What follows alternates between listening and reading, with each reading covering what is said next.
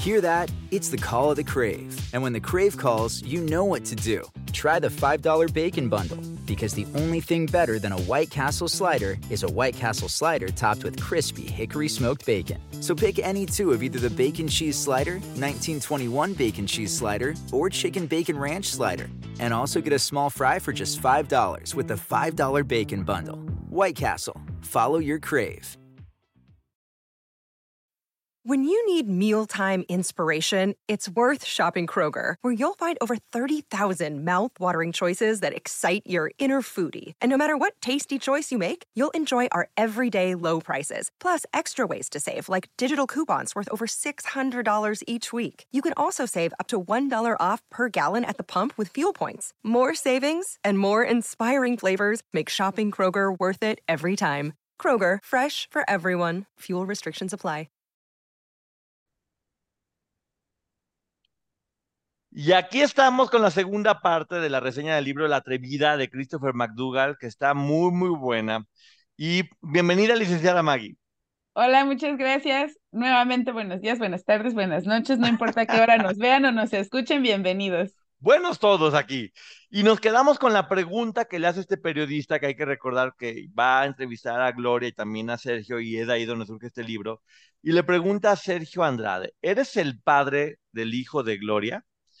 Y Sergio le dice, bueno, no, lo que pasa es que en la cárcel hay muchas violaciones y las cosas se ponen mal y es muy agresivo todo aquí, no sabemos qué haya podido suceder. Eh, y le dice, bueno, ¿y qué pasa con el líquido, con el ADN del líquido amniótico, el examen que se hizo que coincide contigo? Silencio. Pero Lo de- probablemente también lo negaron los dos o no quisieron hablar del tema por, por eso, porque ella en algún momento dice que este resultado está guardado en secreto. Pues lo descolocó por completo y no dijo nada absolutamente. Y que después le preguntó, oye, ¿por qué tantas hijas con todas, con todas ellas y tampoco podía hacer nada? Y que él de repente, para contestar esa pregunta, ¿qué crees que hace? Le saca este libro de poesía que tenemos nosotros y que haremos una Ay. reseña donde podremos vomitar. Y que cuando le empieza a leer esas poesías y ese libro de cómo romantiza lo que le hacía a estas menores, dice él que queda aterrado, que queda asqueado, que queda con ganas de, sí, lo entiendo, a mí me pasó lo mismo y a Maggie también. Llevamos casi seis meses leyéndolo y no podemos No podemos, terminar. no podemos, nos resistimos a terminar de leer esa abominación del libro, pero por ustedes lo vamos a hacer porque mucha gente no tiene acceso y, y para que... Y mejor, ¿eh? Sí, mira, yo creo que me pensaba mucho en hacer esa reseña de ese libro, pero honestamente creo que es una forma de poder conocer qué hay adentro del cerebro de este psicópata narcisista. Y si lo vemos de esa manera, creo que va a ser más fácil poderlo entender. Eh, igual sigo teniendo mis dudas, pero bueno, ese es un tema que vamos a, a- a seguir platicando más adelante. ¿Tú qué opinas, Maggie, respecto a una reseña de ese libro? Pudiera ser sin analizar la parte de o decir los nombres probablemente. Sí, hay que tener mucho cuidado de cuidar a las víctimas todo el tiempo y enfocarnos en, en el cerebro podrido de este señor. Y dice que él se dio cuenta que él se siente un galán, ¿eh? Que él, que él, o sea, que se, sentía que estaba entrevistando a Luis Miguel cuando estaba entrevistando a Patas Verdes. Eh, que dice que las mujeres le escribían para que les hiciera un hijo, por favor, que no lo dudo porque ya hemos visto cómo muchos asesinos seriales tienen personas que les Sí. escriben para que les hagan hijos y demás. Pero bueno, y que en ese momento él estaba comprometido con la abogada Silvia Beg. Esa es una historia eh, que, que a mí me han platicado respecto a que él quería casarse con ella para poderse quedar en Brasil y que no lo deportaran en México. Era una mujer de 44 años, dice aquí, que nunca se había enamorado de nadie, que no se explica cómo una mujer ya grande eh, se, se pudo haber enamorado de él. Yo les podría platicar de varias que sé que pasó, pero no, no lo voy a platicar. Sin nombres, recuerden. Sin nombres, sin nombres, sin nombres. Pero bueno, algo que sí es verdad es que sé eh, que nunca se había enamorado de nadie ella y hablaron de que se iban a casar, ella escribió un libro. Era únicamente un matrimonio que querían hacer con fines este, legales. El hecho de poner a Sergio con una pareja le daba cierta normalidad con una mujer ya más grande. Era una forma de lavar su imagen. Y hay un pequeño factor que es muy importante y es que, que ella era, según tengo entendido, según lo que me dijeron, era gay. Probablemente también lo hubiera hecho por ayudar. Sí, bueno, la cosa es que e- e- ella también entrevista a Silvia Beck y ella dice, yo soy testigo de cómo una de ellas porque no voy a decir los nombres porque no quiero revictimizarlas, sí, los menciona, lloran por él y le piden otro hijo y demás. ¿Y eso qué? Le quita, señora, ¿y eso a poco cree que le quita la responsabilidad que tenía y que lloren por él? Es señal de que estaban completamente manipuladas y, y, seguían mal, les costó mucho trabajo salir de eso. Sí, yo creo que también ella en algún punto fue manipulada por él. Sí, claro, porque también te menciona que en, que en un día que hubo un motín en la cárcel y que uno de los máximos, estos hombres malos que venden sustancias tóxicas, lo secuestró y que dijo, sí, eh, lo, lo puso como escudo humano y que él casi pierde la vida y que en ese momento le hablaron a ella, Gloria, de ven, porque están a punto de darle matarile a Sergio. Y ella corrió y dice, pues ¿a qué corrí si no puedo entrar y no puedo hacer nada? Se quedó así como, ¿yo ahora qué voy a hacer? Yo creo que fue una estrategia completamente armada para hacer sentirle a ella que estaba en peligro y, que se movilizara hacer algo, ¿no? Probablemente él sentía que ella empezaba a separarse de él y este fue como un intento desesperado por volverla a controlar. Sí, parte de sus chantajes horrorosos y que Silvia decía, es que las manos de Sergio son fabulosas, es que cómo es posible que, cómo maneja sus manos y cómo las mueve. Dice él que le llama la atención, que todas las que había conocido le habían dicho, le decían que tiene unas manos horribles, que mm, horribles para ser de hombre, porque eran como de mujer que entiendo que le gustaban a Silvia. y, Que, y, Que, él cuando lo estaba entrevistando le veía las manos y decía, que le vio? y tiene las manitas como... Y entonces igual, probablemente... así igualito que ya sabes, que su cosita, todo chiquitito. Cositita. Sí, Probable, probablemente entonces eh, aquí podamos entender por qué en la serie lo retratan con tanto movimiento de manos. Sí, exactamente. Dice que que justamente no entiende cómo un hombre que decía que era tan inteligente decía que se tenían que casar o embarazar para que no lo extraditaran cuando eso ya no funcionaba, que estaba completamente mal. Y que él empezó a platicar su vida, que ya tampoco sé si es verdad, porque creo que todo es mentira, la que ya conocemos, de que su papá era alcohólico y lo golpeaba y que también su mamá lo trataba mal y que ya, toda esta historia que no voy a repetir porque no quiero darle continuidad a eso. O eh, incluso podría ser real, pero no justifica lo que hizo. No, para nada, pero él siempre lo utilizaba y que esta mujer me hizo daño, que esta persona me lastimó y que ya no sé si es verdad, porque a este hombre no hay que creerle nada, pero bueno, le contó la misma historia que ya conocíamos de los castigos fuertes que le ponían, lo cual sí también tendría, a lo mejor psicológicamente, una, una lógica con lo que con lo que hacía después con ellas. La mamá golpeadora era una forma de vengarse de ella a través de las chicas y el papá con una educación militar que era la educación que él le daba a las otras este, menores. Aquí surge de nueva cuenta este personaje que es Gaby, esta, esta cantante que dice que fue que se casó con él, que no hay ninguna prueba que haya sucedido, que cuando me tocó hacer la reseña de su libro me pareció que mentían muchas cosas y en otras podía haber dicho la verdad. Eh, pero bueno, ella dice que Sergio era súper tímido y que le gustaba leer muy bien. ¿Qué lociones crees que usaba, Maggie? No sé. Old Spice y... Cuando tu espacio contiene la duradera fragancia perceptible de Airwick Vibrant Essential Mist, buscarás más razones para tener invitados, desde cafecitos con las comadres hasta cenas con los suegros. ¿Por qué huele riquísimo? Airwick Vibrant Essential Mist es nuestra fragancia más natural, con dos veces más de los aceites esenciales naturales comparado con el Airwick Essential Mist regular. Además, es portátil y fácil de usar. Respira frescura con Airwick. Bruto. Ah. Que era bueno, que ya, ya después le dio otra loción, pero que él siempre olía bien, se ponía su loción. Bueno, que era la que todo el mundo usaba en aquel tiempo, es la verdad. Eh, sí, también. Todo el mundo la usaba y que poco a poco se fue transformando, que ella fue testigo de cómo trataba muy mal a Cristal y también a Lucero, que la trataba muy mal. Y que él solo quería a su abuelita, que no le importaba a nadie más que no fuera su abuelita. Qué raro que es como parecido también a lo de Gloria, ¿no? Eso iba a decirte. Las similitudes. Y que tenía un hijo con Nora, con esta asistente que ya hemos, que también sería interesantísimo que Nora hablara. Nora, por favor, si quieres hablar, Aquí nos va a dar mucho gusto saber tu verdad. Que exactamente cuando la mamá de Cristal se entera eh, que andaba con Sergio, la mamá se enoja y le prohíbe seguir con él. Entonces Cristal tiene que seguir a escondidas, primero en la casa de Sergio Andrade o en el estudio.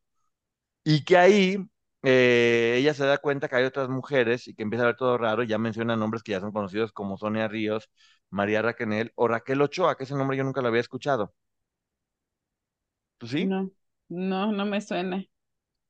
Sí, que el hermano de Cristal, que también no tiene vista, que le y le decía a Sergio, oye, estas chicas huelen a problemas, ¿eh? Y que Sergio le decía, no, estas chicas huelen a fresas. Ay, Diosito santo. Esas fresas que te empacharon, maldito cerdo. Los cerdos no comen fresas. Exacto. ¿Qué puedes esperarte de un cerdo así? Sí, platica que para hacer el grupo de boquitas pintadas, fíjate nomás esta rutina de trabajo. Ensayaban de 7 de la mañana a 4 de la tarde Tenían dos horas de comida y después regresaban de 6 de la tarde a 4 de la mañana. A 4 de la mañana. Menores sí, básicamente. Sí, y luego 4 de la mañana y a las 7 tenían que volver a estar ensayando. O sea, aunque fuera mayores de edad, eso es explotación laboral. No, hombre, yo, ya explotación laboral, pero también físicamente, ¿cómo resistes eso? De hecho, en la serie vemos cómo Gloria relata que tenía los dedos casi despedazados por aprender a tocar algunos instrumentos. ¿Quién crees que salvó a Cristal de, Sergio Andrade? Juan Gabriel. Sí, exactamente. Qué bien que te acordaste. Me acordé, me acordé. Sí, Juan Gabriel lo salvó a Cristal, aquí también se lo estaba platicando. Y aquí viene algo que es bien importante. Esta pieza que va a armar todo y con la que sí quiero hablar. Se vio en la serie ya todo esto, pero al analizarlo de esta forma, muchas cosas tienen sentido. Para ese momento él ya tenía la academia, tenía boquitas pintadas, tenía todo, estaba todo caminando, pero resulta que es cuando justamente el papá de una de las de la integrantes del grupo Kidoki eh, se da cuenta de que su hija está embarazada y lo amenaza, lo amenaza de muerte, que él tiene que huir, cierra todo, cierra la academia y se esconde, se esconde con Cristal seis meses. Lo que vimos en la serie y que mucha gente se lo atribuyó erróneamente a Lucero. Sí, pero ¿sabes qué pasa? Él, se, él cierra la academia y se tiene que esconder con Cristal. Aquí es donde, ¿qué pasó con Gloria y qué pasó con Raquel en ese tiempo? Sí, ¿dónde estaban?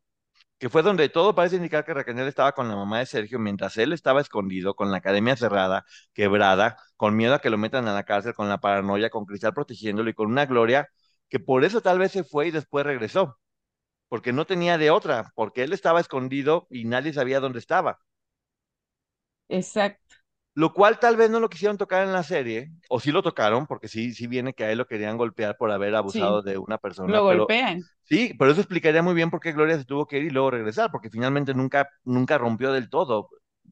Estaba preocupada todavía la relación. Se, seguían manipuladas, simplemente era como una medida que tomaron por seguridad. Sí, exactamente. Entonces, en ese momento, cuando ella ya se queda sin grupo y no está, dice ella que no se quiso regresar a Monterrey.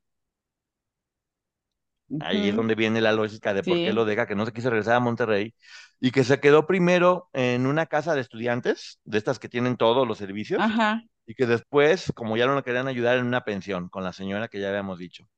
Que una de las cosas que hacía, porque esto no lo platican tampoco, es que pedía, que ella sabía que había gente de dinero en Polanco y que se iba a Polanco a pedir limosnas y que les contaba unos cuentos y les inventaba historias a las señoras que veía con perritos y que le sacaba dinero a las señoras pidiéndole limona, de que ya sabes, me pasó esto y demás, y seguramente conseguía muy buenas limonas porque es buena, es muy creativa para poder inventar historias, y que puso un, puesto de quesadillas que se llamaba Las Quesabrosas, pero que nomás duró tres meses. Y le preguntó, ¿nunca te prostituiste? Y dijo, no, nunca me prostituí en ese tiempo. Ahora entendemos por qué Gloria terminó como deambulando y es porque seguramente no quería que su familia supiera que no estaba quedando ya donde estaba. Exactamente. Pero tampoco quería abandonar su sueño.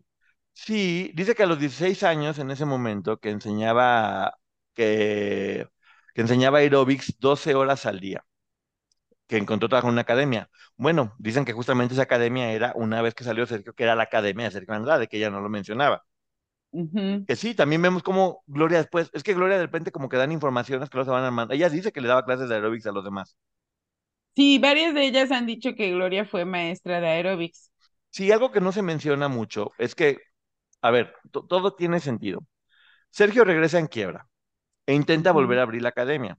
Obviamente con el apoyo de Raquel, que siempre hacía todo, muchas personas seguramente se fueron y de Gloria, que daba las clases de aerobics, seguramente no ganaba un peso, como para poder eso, volver a, a empezar. Estaba quebrado Sergio. Y creo que el hecho de, de, conseguir, de grabarle un disco a Gloria y pedirle dinero a la mamá fue la forma de hacerse de un capital para poder iniciar de cero, ¿no? Y no esperaba que explotara de la manera en la que explotó. Exactamente. Creo que nunca confió en su talento, que sí lo tenía. Las disqueras sí confiaron en su talento y ella, por supuesto, que lo tenía, pero él simplemente lo vio como una forma de, de salir del hoyo en el que se encontraba en ese momento, porque ya había pasado lo de Lucero, pasó lo de la chica de Okidoki, seguramente Televisa, nadie lo quería porque estaba escondido ya, como, y ya tenía la fama de, lo que en realidad es. Ah, ojo, eh, porque muchos productores hacían esto en esa época y no eran señalados. Yo no me quiero imaginar todas las veces que este hombre la regó, o sea, tan inteligente no era, como para que Televisa ya hubiera tratado de deslindarse de él. Sí, Gloria después hablaba, ya sabes, cuando era famosa de su novio Alejandro, que era ginecólogo, que ella tenía 17 años y él 32, eh, y que la torturaba hasta que logró escapar de él. Bueno, ya supimos quién era el novio, seguramente. Era, era Sergio. Y sí, efectivamente, después de seis meses de huir, vuelve a abrir la academia, y la academia tiene mucho éxito. Dicen que tenía más de 500 alumnos, donde también había hombres, que eso ya lo habíamos escuchado.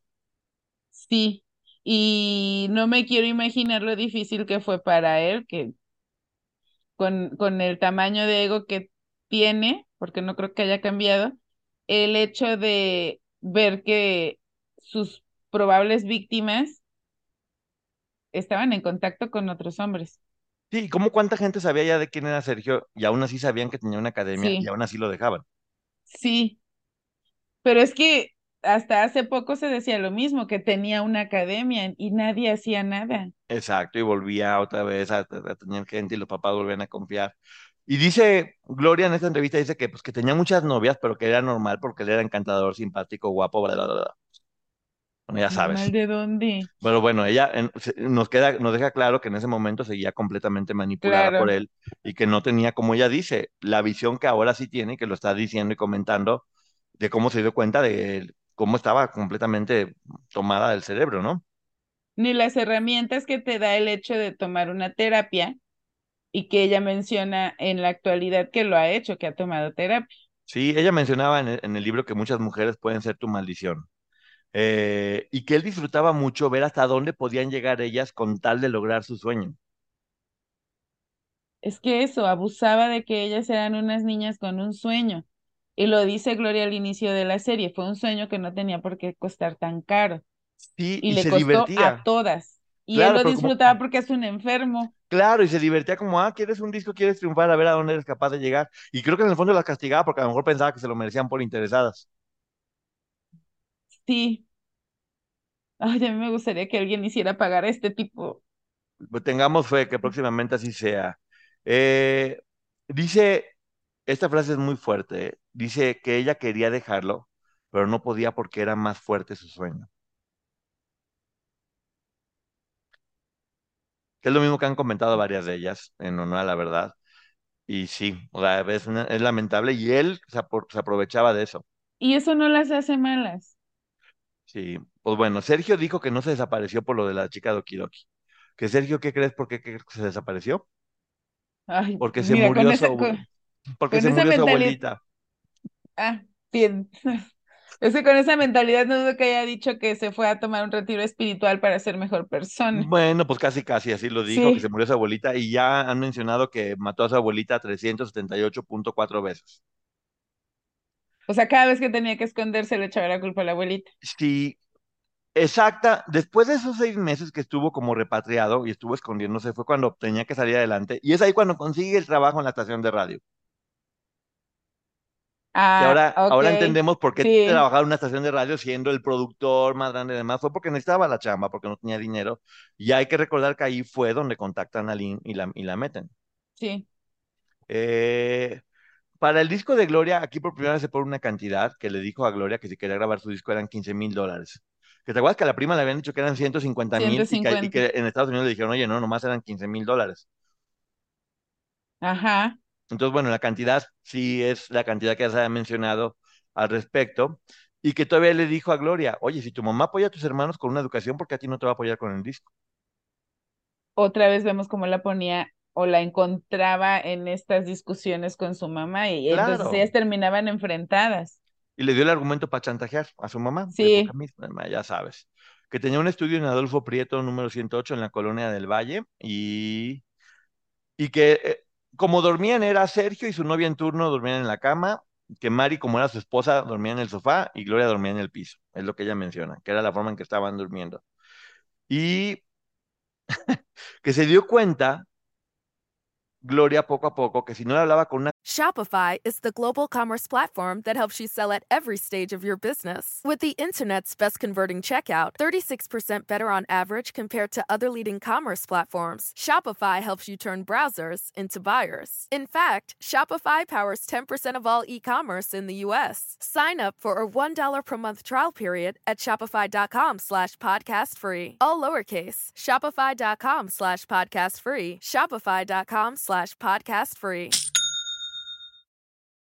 Cortesía extrema, Sergio se enojaba. Y que lo que quería era que no se enojara y que por eso poco a poco accedió a decir, sí, por favor, gracias. Que, que se iba bajando, bajando, bajando. Algo que me gusta de este libro, que es muy interesante, es que él siempre respalda todo lo que está diciendo con argumentos de psicólogos y te va mostrando cómo les van rompiendo la, la mentalidad, cómo les van acabando con todos los valores. Tiene muy buenas explicaciones psicológicas que, respecto a por qué ellas empiezan a actuar así. Eso es un acierto de este libro. Sí, porque muchas veces es que hasta el día de hoy seguimos viendo cómo hay gente que señala a unas o a las otras o a todas. Incluso acabo de leer un comentario hace unos días que de alguien que, que decía, yo no dudo que ellas hayan disfrutado estar con él, por eso no lo abandonaban, porque ya dijeron que no tenían llave las puertas. Es que las, los candados los tenían a nivel mental. Exacto. Entonces, para que entendamos también un poquito que no se trata nada más de juzgar. Aquí viene donde Gloria comenta que llegó una jovencita que es Erika Lynn Hernández y que él se enamoró de ella. Vuelve a a decir que se enamoró de ella, que Sí. tenía solamente 13 años, que, y que ellas entendían que era porque ellas ya estaban muy grandes. Entonces que obviamente necesitaba a alguien más joven y que en ese momento era Aline. Dice ella que se escandalizaba con lo que Aline le platicaba y que por eso le escribió Virgen de las Vírgenes. O sea, confirma que esa canción es para Lynn. Claro, y confirma que era pues, la misma visión que tiene ahorita, la seguía teniendo en ese momento. Eh, y platica que Sergio la salvó cuando, se, cuando quiso perder su vida. Si te faltó decir, Sergio me salvó la vida cuando me quería quitar la vida por las cosas que él me hacía. Exacto. Este periodista entrevista también a Lina Hernández, que en ese momento tiene 27 años, y dice que mientras está en el programa de televisión es muy alegre y que, y que en persona está muy triste, que es algo que sucede con muchas de ellas. Y que Sí. ella platica que era muy amiga de, de Gloria. Y bueno, básicamente repite todo lo que ya está en el libro de Aline, por eso no lo voy a, a repetir.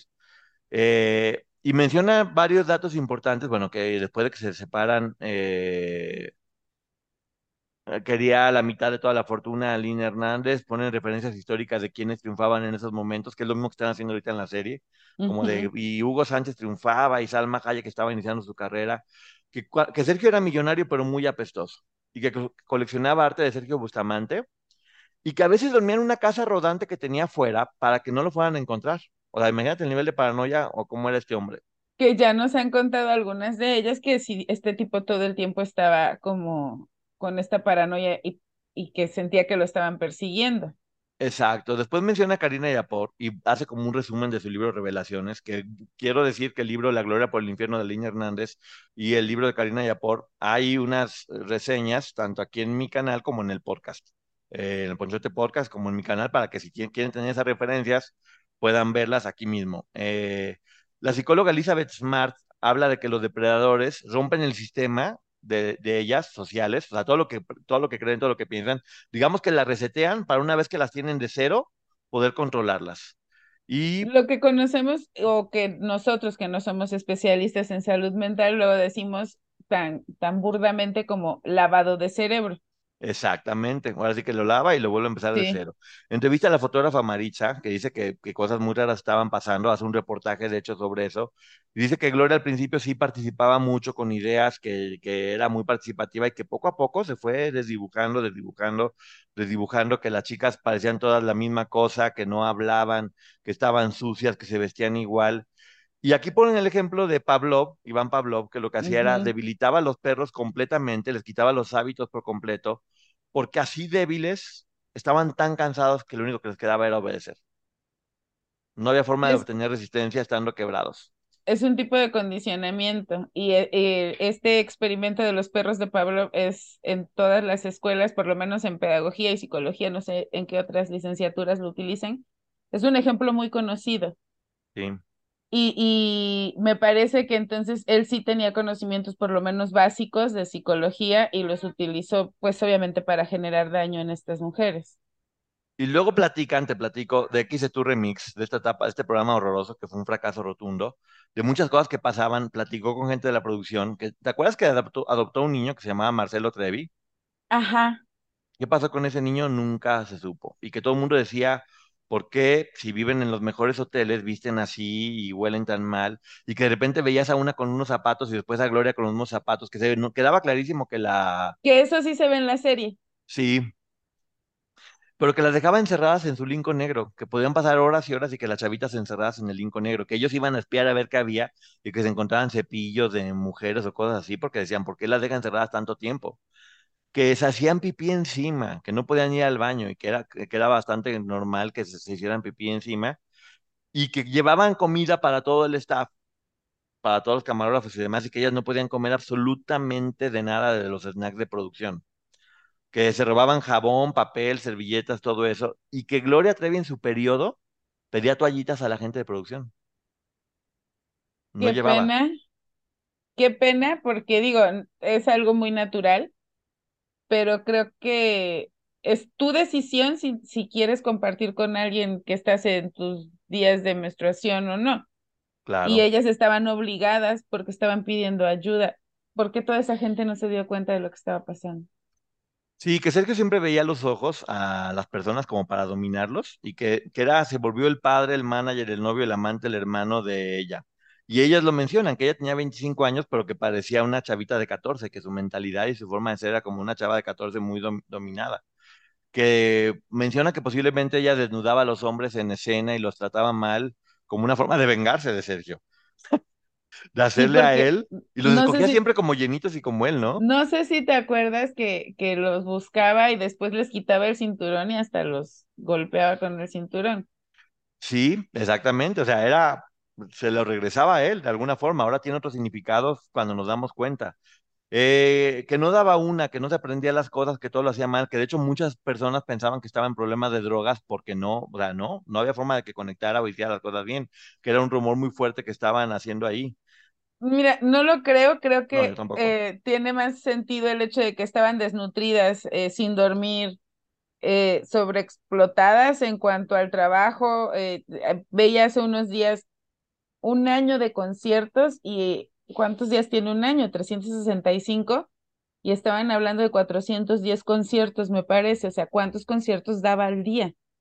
Sí, y que ya empezaron a hacer cosas como muy grotescas, que en una ocasión Gloria estaba cantando Lloran mis muñecas y que se cortó las venas delante de todo el mundo y que empezó a sangrar y que todo el mundo estaba aterrado de qué está haciendo y que después se dieron cuenta que era un truco porque no les había avisado y que todo el mundo dijeron, ¿cómo es posible que esté pasando eso al aire en un programa de... co-?" O sea, que no tenía sentido que estuviera haciendo eso y que se fue poniendo más grotesco, que hubo un problemón con el productor Reinaldo López que le gritó a Sergio y que Gloria fue a gritarle a él que no, que no, que no podía gritarle a él que era su todo y canceló el programa. Pero mira, probablemente sí tenía sentido, probablemente era un grito de, de ayuda y nadie lo supo interpretar.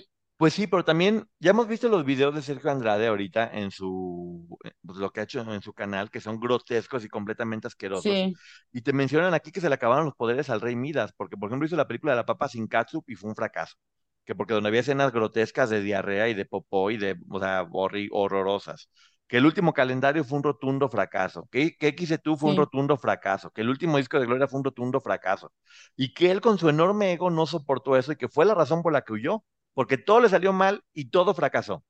Y no dudo que sí haya salido mal, bueno, sí recuerdo que salió Sí, mal, sí. pero este también hay que recordar que son estos, estos productos, eh, tanto el XETU, el disco, el calendario, cuando él ya no permitía que nadie interviniera y él se convirtió en el director, Claro. productor, era él, o sea, era él completamente quien hacía y a todo. esa, a esa cosa le decían maestro, y hay gente que todavía piensa que era un genio musical. Y también le salió mal porque no había logrado contrato con Televisa, no había logrado contrato con Azteca. Aline estaba a punto de sacar el libro, él sabía que lo iban a descubrir. O sea, todo le empezó a salir mal, se llama karma y me da mucho gusto que funcione en la forma que, de- que debe. Dicen ahí que ya, que ya no, que, que estaba desvariando mucho, que él tenía la idea de casarse de nueva cuenta con Karina para poder volver a tapar todo eso y decir, no pasó nada, me casé con Karina, nos enamoramos, todo esto. Que cuando salió el libro de Aline, ninguno de los papás lo leyó que actuaron muy tarde, que inclusive los papás de Karina eh, les hablaron de su nieto y que hasta seis meses después fueron por él y hasta después de un año este, y pusieron la denuncia. Y dicen que era posiblemente por lo de la beca de los dos mil dólares. Yo creo que hay que recordar que el papá de, de Karina eh, tiene un problema de movilidad y la mamá de Karina era empleada doméstica. Entonces no tenían como las herramientas o el poder para poder haberlo hecho, Hacer las cosas rápido. claro. Ahí te menciona que se empieza a desbaratar todo porque se escapan este, las chilenas, eh, Tamara y Edith, que Guadalupe Carrasco también se va, que Guadalupe Carrasco se va, fíjate, porque le inventa, ella se da cuenta que la única forma de escapar es empezar a jugar el juego de él y que se empieza a portar el doble de sumisa, el doble de buena gente, se gana su confianza, ya que lo tiene completamente ganado su confianza, le dice que su mamá tiene cáncer y que tiene que ir a visitarla, pero que le promete que va a regresar y que le llora y toma la que se va y no regresa nunca en la vida. Bien, Guadalupe Carrasco. Bravo, Guadalupe Carrasco. Muy bien hecho, una sopa de su propio chocolate. Bravo, Guadalupe. Muy bien por ti. Y bueno, que también está- se, se hablaba mucho de que, de que Gloria tenía problemas de drogas y que estaba en rehabilitación eh, en varios artículos como La Jornada, Sí. que, y ya empezaban a hablar de que la tenía dominado. Eh, Gloria regresa a México para poder arreglar todo en Televisa, dicen Televisa nos va a apoyar, y llega al programa hoy mismo, y que Margarita Grill, que era quien la entrevista, que no me acuerdo de ella, eh, la trata muy mal, le empieza a hacer preguntas ya muy duras, porque yo creo que Televisa se quería desmarcar de todo lo que tenía que ver con ese problema. Probablemente, y probablemente lo que quería, mira, tampoco lo dudaría que hayan intentado este deslindarse, pero también hacerla ver a ella lo que estaba sucediendo. Así es, eh, Gloria en esa entrevista dijo que, que vivía en Italia y que estaba preparando un disco en España de flamenco, que no Sí, sabía nada del libro de Alén, de Alín, pero que respetaba porque era un problema marital entre Alín y Sergio, que ella no se metía en eso. Creo que ahí pues, por lo menos la salvó bien, no meterse en defender o algo por el estilo, por lo menos la salvó bien y, y dice, le pregunté, eso sí me acuerdo, ¿eh? Que le dicen, oye, ¿es verdad que Sergio te golpea y que ella se levanta la camisa y dice, no, vean, Sí, o sea, no hay forma de que me golpee. Eh, Habla de que salió de la cárcel como diva cuando ya la nombran libre para no darle gustos a sus enemigos de verla decaída. Eh, que, que todas empezaron a denunciar, las hermanas Zúñiga poco a poco se fueron alejando de él. Que Brandy Ruiz fue cuando se decide hablar y platica lo que le hizo este hombre, pero que después tiene que retirar la demanda que todo el mundo decía que era porque le habían sobornado. Ya sabemos que fue por la abuela. Hay una entrevista en Deadline que hace la prima de Gloria que está desaparecida en la NBC. sí, de hecho, toda, creo que toda la información de ella, excepto unos artículos que encontré de una página que se llama Vilex, es donde relatan algún, algunos de los sucesos de aquel momento y aparece que Brandy en algún momento denunció en Texas, aparece este, alguna de las declaraciones de Brandy a la prensa en aquel momento, pero si, si buscamos, en realidad ya no está, es material que desapareció. Y si alguien lo, si alguien lo tiene, por favor, mándenlo. Eh, Gloria platica que estuvo mejor en Chihuahua que en Brasil, por supuesto. Este, acá tenía como más forma de estar tranquila, libre. Yo tengo varias fotografías de Gloria y de Raquel en, en, en prisión. Después las voy a mostrar en el canal de YouTube. Además era más sencillo incluso que sus familiares las visitaran. Shopify is the global commerce platform that helps you sell at every stage of your business. With the internet's best converting checkout, 36% better on average compared to other leading commerce platforms, Shopify helps you turn browsers into buyers. In fact, Shopify powers 10% of all e commerce in the US. Sign up for a $1 per month trial period at shopify.com slash podcast free. All lowercase, shopify.com slash podcast free, shopify.com slash podcast free. Así es. ¿Tú ya, tú ya viste esas fotos, no, Maggie? ¿No te- No. te las- Ah, bueno, luego, luego te las voy a enseñar. Eh, bueno, Gloria sale libre, que Karina Yapor estaba en ese momento y que le dicen, ¿sabes qué? Vete antes porque va a salir libre y efectivamente Sí, sale libre Gloria, después sale libre Raquel y después sale libre Marlene Calderón. que de ahí se fueron a la suite del Quinta Real y después se fueron a la catedral a dar gracias. Gloria dice en ese momento que hay grandes planes, que va a sacar una canción que se llamaba Tu nieve de mamey, que nunca nadie escuchamos. No, qué bueno, no, no Y Juan Osorio, desde ese momento había dicho que iba a hacer una telenovela de la vida de Gloria Trevi y que ahí fue cuando fue a visitarla junto con Niurka, de ahí se hicieron amigas y que él hace este comentario. Si Gloria Trevi ya era un ídolo, ahora se va a convertir en un fenómeno. Y así llegamos al final de este libro, Creo- ¿qué opinas? Creo que le sucedió al revés. Era un fenómeno y se convirtió en un ídolo para mucha gente. Sí, sí, sí.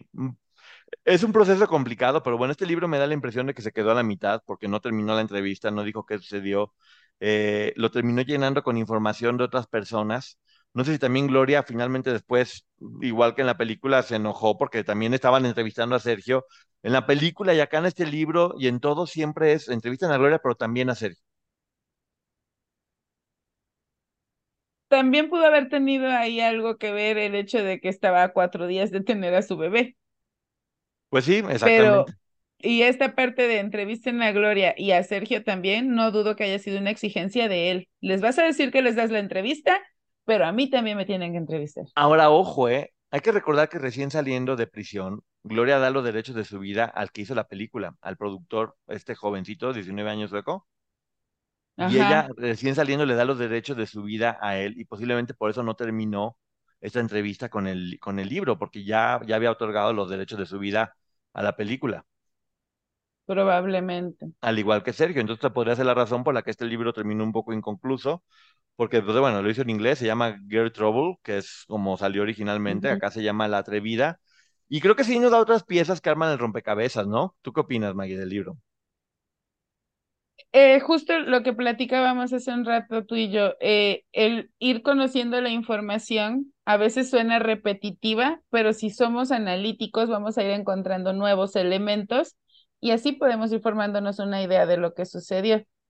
Esto sin restarle importancia a lo que ellas nos quieran contar, que están en todo su derecho, todas, y nosotros debemos respetarlo. Es un buen libro con un trabajo periodístico, se ve claramente que el autor es periodista, porque sí te dice, bueno, estaba manipulada o no le creí esto, o le pregunté, o sea, nunca te dice, lo que ellos dicen es la verdad, no, te habla de él como periodista que vio, que notó que estaba bien, que, que estaba mal, y para mucha gente que no ha tenido acceso a todos los libros, aquí te hacen como una breve reseña de lo que pasó en La Gloria por el Infierno y lo que pasó en Revelaciones, que creo que sí te da un contexto muy, muy general de qué sucedió, y no únicamente de la visión de Gloria. Entonces, lo que pretendía Gloria al dar la entrevista era que se conociera su versión, que tal vez también haya sido que ella después no habló con él porque hizo su propio libro, el de Gloria. Claro, también. Y sí, eso, eh, creo que ese es el mensaje que debemos, con el que debemos de quedarnos, entender el contexto. Para juzgarlas ya va a estar el- eh, la autoridad, ya hay una acción legal en California y será un juez quien tenga que decidir. Así es y volvemos a repetir, hay que tener información de calidad basada en documentos, basado en entrevistas, basado en testimonios. Estos libros son de personas que si lo ponen ahí es porque están haciéndose responsables de lo que están diciendo eh, es- para tomarse un poco más en serio. No son chismes que salen en cualquier lugar de cualquier persona que habla por, por hablar. Y yo de este libro me quedo con, con cosas muy importantes como cómo era el papá de Gloria, el hecho de que estaba en la comida, lo de la prueba de ADN de líquido amniótico que no se había hablado de forma tan tajante, que aquí se está mencionando de esa forma, y de cómo Sergio se desaparece seis meses, y eso es lo que hace como que se rompan, que Gloria tenga que salir de esto, también Raquel, porque estaba huido de Y nueva no cuenta.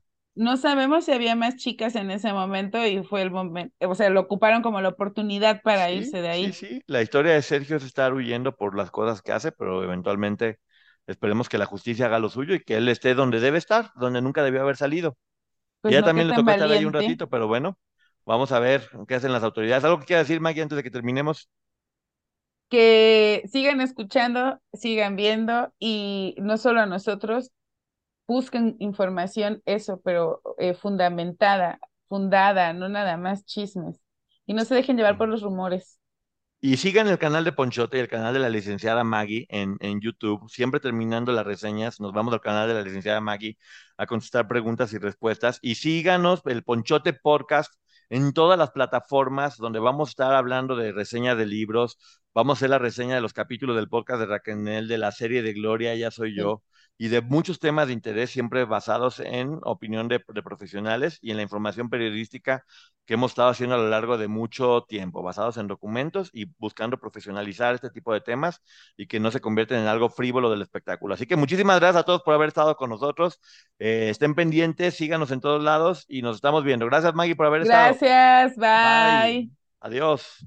Shopify is the global commerce platform that helps you sell at every stage of your business. With the internet's best converting checkout, 36% better on average compared to other leading commerce platforms, Shopify helps you turn browsers into buyers. In fact, Shopify powers 10% of all e-commerce in the US. Sign up for a $1 per month trial period at shopify.com slash podcast free. All lowercase, shopify.com slash podcast free, shopify.com slash podcast free.